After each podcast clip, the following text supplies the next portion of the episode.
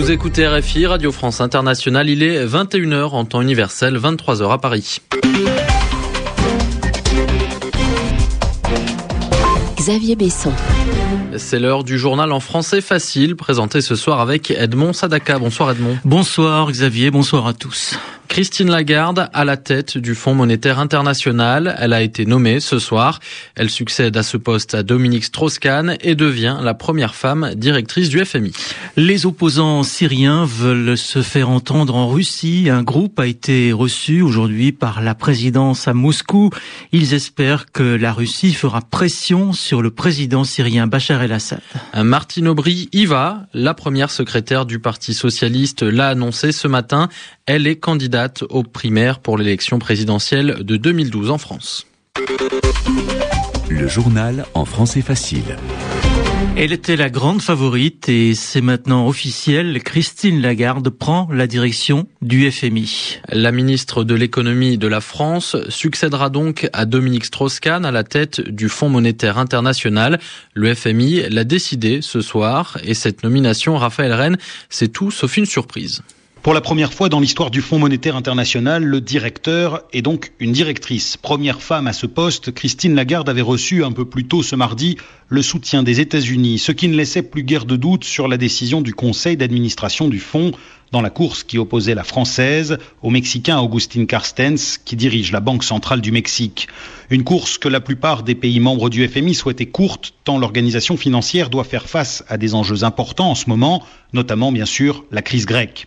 Malgré les protestations émises par certains pays émergents, la direction du FMI est à nouveau confiée à un Européen, une Européenne en l'occurrence, le conseil d'administration du fonds n'a pas rompu avec la tradition en vigueur depuis sa création. Christine Lagarde succède à Dominique Strauss-Kahn. Elle retrouvera prochainement les États-Unis qu'elle connaît bien. La ministre française avait effectué une partie de ses études ici, tout près de Washington. Puis elle avait présidé un cabinet d'avocats à Chicago. Elle s'exprime d'ailleurs dans un anglais parfait. Raphaël Rennes, Washington, RFI. Et les félicitations se multiplient après la victoire de Christine Lagarde. Celle d'abord du candidat battu, Agustin Carstens, estime qu'elle sera une dirigeante très compétente. L'Allemagne, elle, pense que cette désignation est un excellent choix. De son côté, Christine Lagarde a déclaré qu'elle était joyeuse et honorée. Elle prendra ses fonctions le 5 juillet, mardi prochain. Et l'un des dossiers les plus importants que Christine Lagarde va devoir euh, gérer, ce sera la Grèce. La Grèce où les députés sont très observés. Ils débattent en ce moment du plan de rigueur économique voulu par le gouvernement. Ils sont observés par la rue. Des dizaines de milliers de manifestants contre le projet ont défilé aujourd'hui dans les rues d'Athènes. Et les gestes des députés sont regardés de près aussi par l'Union européenne. Le commissaire aux affaires économiques prévient, il n'y a pas de plan B si le budget de rigueur n'est pas voté, le pays risque la faillite immédiate. Des opposants syriens reçus officiellement en Russie. Ces derniers jours, le président russe a estimé qu'il pouvait faire confiance au président syrien Bachar al-Assad. Il a dit que les promesses de réforme étaient sans doute sincères. C'est exactement le contraire de ce que pense ce groupe d'opposants. Anastasia Becchio. La Russie a les moyens d'exercer son influence sur le régime syrien. Elle doit s'engager à condamner fermement la répression du soulèvement populaire. C'est le message que sont venus porter les opposants syriens à Moscou, avec à leur tête Radouan Ziadeh, fondateur du Centre d'études des droits de l'homme de Damas. Nous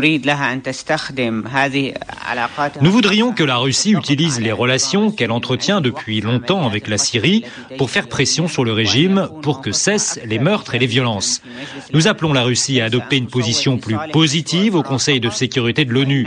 Nous souhaiterions non seulement que la Russie vote en faveur des résolutions, mais aussi qu'elle soit à l'origine des changements démocratiques que nous appelons de nos voeux en Syrie. Jusqu'à présent, la Russie s'est opposée à toute résolution condamnant le régime syrien au Conseil de sécurité de l'ONU, une question sur laquelle le représentant spécial du président russe en Afrique n'est pas revenu devant la presse, se contentant d'appeler à l'arrêt rapide des violences. Mikhail Margelov. Les dirigeants vont et viennent, les politiciens vont et viennent, mais la Russie garde un seul ami fidèle et fiable, c'est le peuple syrien. C'est pour cette raison que nous nous inquiétons de ce qui se passe en Syrie et que nous sommes intéressés par une résolution rapide de la crise politique syrienne. De son côté, le ministère russe des Affaires étrangères a pris soin de préciser que la rencontre à Moscou avec les opposants syriens n'avait pas de caractère officiel. Anastasia Bekio, Moscou, RFI. L'armée syrienne, elle, poursuit ses opérations militaires dans le nord-ouest du pays. Des soldats et des chars sont entrés dans un village près de la frontière avec la Turquie. Officiellement, l'armée syrienne dit rechercher des groupes d'hommes armés. Le calme semble être revenu à Dakar. Aujourd'hui, des soldats ont été déployés après une nuit très mouvementée dans la capitale du Sénégal. Des manifestants ont barré des routes et mis à sac certains locaux de la compagnie d'électricité.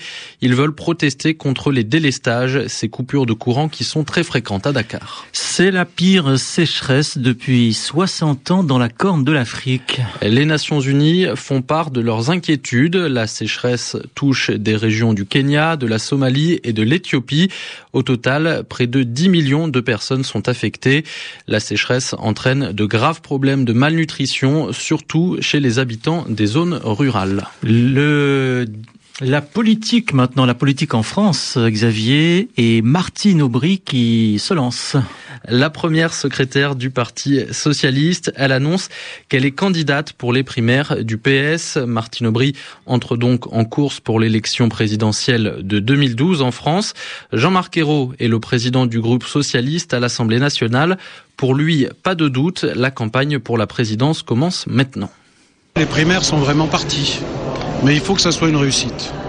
Et pour que ça soit une réussite, il faut que ces primaires soient exemplaires, que les candidats le soient, et il n'y a pas de raison qu'ils ne le soient pas, mais que les entourages le soient pour que euh, ce débat euh, permette aux Français qui le souhaitent, en votant, en votant aux primaires, euh, de choisir celui ou celle qui, nous qui leur apparaîtra le meilleur pour, je dirais, engager la voie, la France sous une autre voie, c'est-à-dire la voie de l'espoir et du renouveau. Il s'agit bien de désigner celui ou celle qui nous représentera pour présider demain la France. Et donc euh, la France a besoin de confiance, a besoin d'espoir, et donc ça commence maintenant. donc euh, euh, être exemplaire dès maintenant pour demain avoir la confiance des Français pour engager le pays sur une autre voie. C'est une nécessité politique. C'était Jean-Marc Ayrault, le président du groupe socialiste à l'Assemblée nationale, au micro RFI d'Olivier Sherman. Les sports avec du tennis aujourd'hui au tournoi de Wimbledon. Les femmes jouaient les quarts de finale et la française Marion Bartoli n'a pas tenu le coup. Elle perd contre la jeune allemande Fabine Lisicki. En revanche, qualification de la russe Maria Sharapova. C'est la fin de ce journal en français facile. Merci de l'avoir écouté. Le rendez-vous de Wall Street. C'est la bourse et on retrouve tout de suite Pierre-Yves Dugas. Ce soir, Pierre-Yves, le Dow Jones et le Nasdaq ont terminé la journée en hausse. L'indice Dow Jones amplifie son rebond de la veille, grimpe ce soir de 145 points, revient à 12 189 dans un volume de un peu plus de 800 millions de titres sur le New York Stock Exchange. L'indice du marché Nasdaq a regagné 41 points et revient à 2729 le sentiment que le plan d'austérité proposé par le gouvernement Papandréou serait finalement adopté par le Parlement à Athènes a soutenu la tendance à Wall Street aujourd'hui. Pour autant, la nouvelle économique du jour aux États-Unis est plutôt mauvaise. C'est la chute au plus bas depuis huit mois de la confiance des consommateurs américains au mois de juin. Le seul élément de consolation est le recul des anticipations inflationnistes des Américains le retour d'un certain degré d'optimisme tout de même a favorisé les matières premières. Le baril de pétrole brut léger, qui est coté à New York, regagne par exemple plus de 2% et revient à près de 93 dollars.